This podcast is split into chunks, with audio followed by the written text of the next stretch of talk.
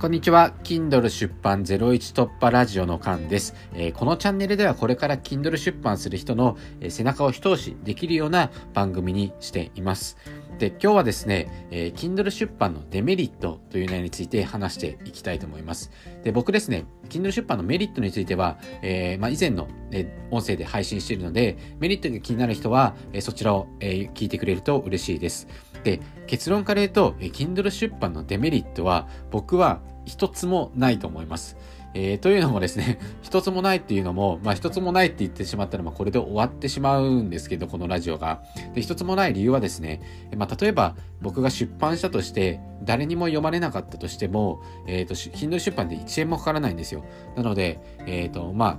金銭的にリスクがないってところと、あと例えば読まれなかったとしても、えー、まあ自分の経験になるってことですね。読まれなかったら読まれなかったなりに何か原因があるわけじゃないですか。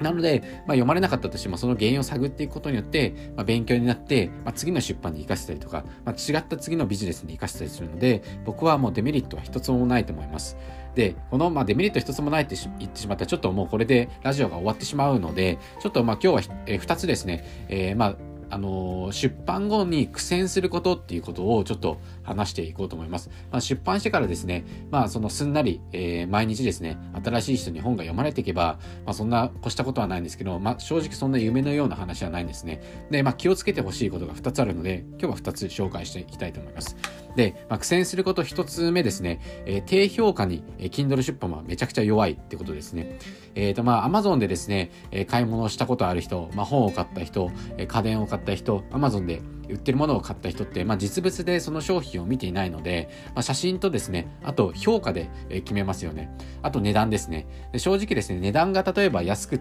安くて、え自分の予算内だとしても評価が低かったら、それって多分買わないですよね。で、えっ、ー、と、まあ、通販だと、その評価が、あのー、もう、一番に決め、評価がですね、一番の決め手と言っても過言ではないので、やっぱり、えっ、ー、と、本にですね、星一つとかがついてしまうと、このその先の売り上げがめちゃくちゃ大ダメージを受けてしまいますし、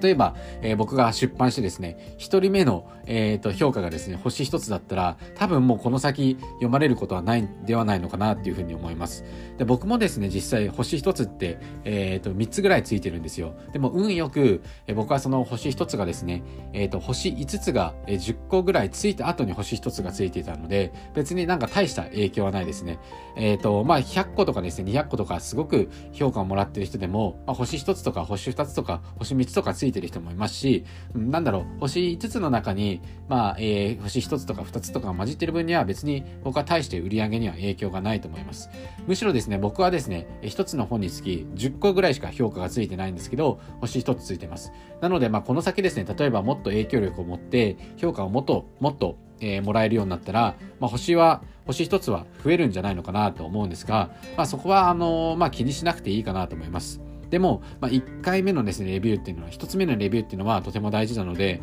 これは、え、ー、と、しっかりと、え、ー、と、まあ、中身をよく、しっかりと本にですね、えー、中身を良ければ、え読む方にも伝わるので、まあ、一生懸命書くようにしましょう。で、え、ー、と、二つ目ではですね、え、ー、と、宣伝、本の宣伝は、えー、自分で絶対する必要があるってことですね。えっ、と、まあ、Kindle 出版をしてですね、えして、毎日100人が読んでくれるっていう風になったらめちゃくちゃ嬉しいんですけど、まあ、それは100%ありえないと思った方がいいです。ので、まあ、Kindle 出版、例えば、例えば僕がしても、えっ、と、まあ、この音声をやってなかったりとか、Twitter とか、まあ、そのような SNS をやってなかったら、多分、えっ、と、1日にですね、読んでくれない場合もあると思いますし、読んでくれても多分数人ぐらいだと思います。ので、え、ー、と、毎日ですね、出版してからも、えっ、ー、と、宣伝、SNS で宣伝していく必要がありますし、僕せ、えー、出版してから1ヶ月半ぐらい経ってるんですけど、まだ Twitter とかで宣伝しています。えっ、ー、と、固定ついにですね、Kindle の方を、えー、固定ツイにしたりとか、ヘッダーを、えー、Kindle の方にしたりとか、毎日1回ですね、自分の Kindle の方を、えー、Twitter で紹介したりとか、あとはですね、音声配信、スタンド FM っていう媒体を使ってるんですけど、スタンド FM で、えー、毎日ライブをして、で、まあライブでですね、えー、こんな本出してますよって、まあライブで、えー、と宣伝したりとか、まあ、結構ですね、泥臭い作業を毎日続けて、えー、読んでくれてる人が増えるって感じですね。なので、えっ、ー、と、まあ、Kindle 出版する人はですね、Kindle 出版の、まあ、原稿を書くとと同時に、えっ、ー、と、SNS の強化もしっかりしていきましょうってことです。えっ、ー、と、まあ、苦戦することをまとめたら、えー、一つ目が、えー、低評価に弱いってことと、二つ目、えっ、ー、と、宣伝は自分の、自分の力でやる必要があるので、SNS を強化必要すること、強化する必要があるってことですね。まあ、これを頭に入れて、えー、Kindle 出版まで頑張ってください。でですね、僕、えっ、ー、と、Kindle 出版の、えっ、ー、と、オンラインサロンもやっていて、Kindle 出版01突破サロンっていうのもやっています。まあ、ここですね、えー、確実に01突破する、えー、サロンです、サロンになっていて、あと同じ仲間が集まるサロンになっているので、ぜひ興味がある人は概要欄の URL クリックして、サロンの、説明見てみてください。それでは以上になります。バイバイ。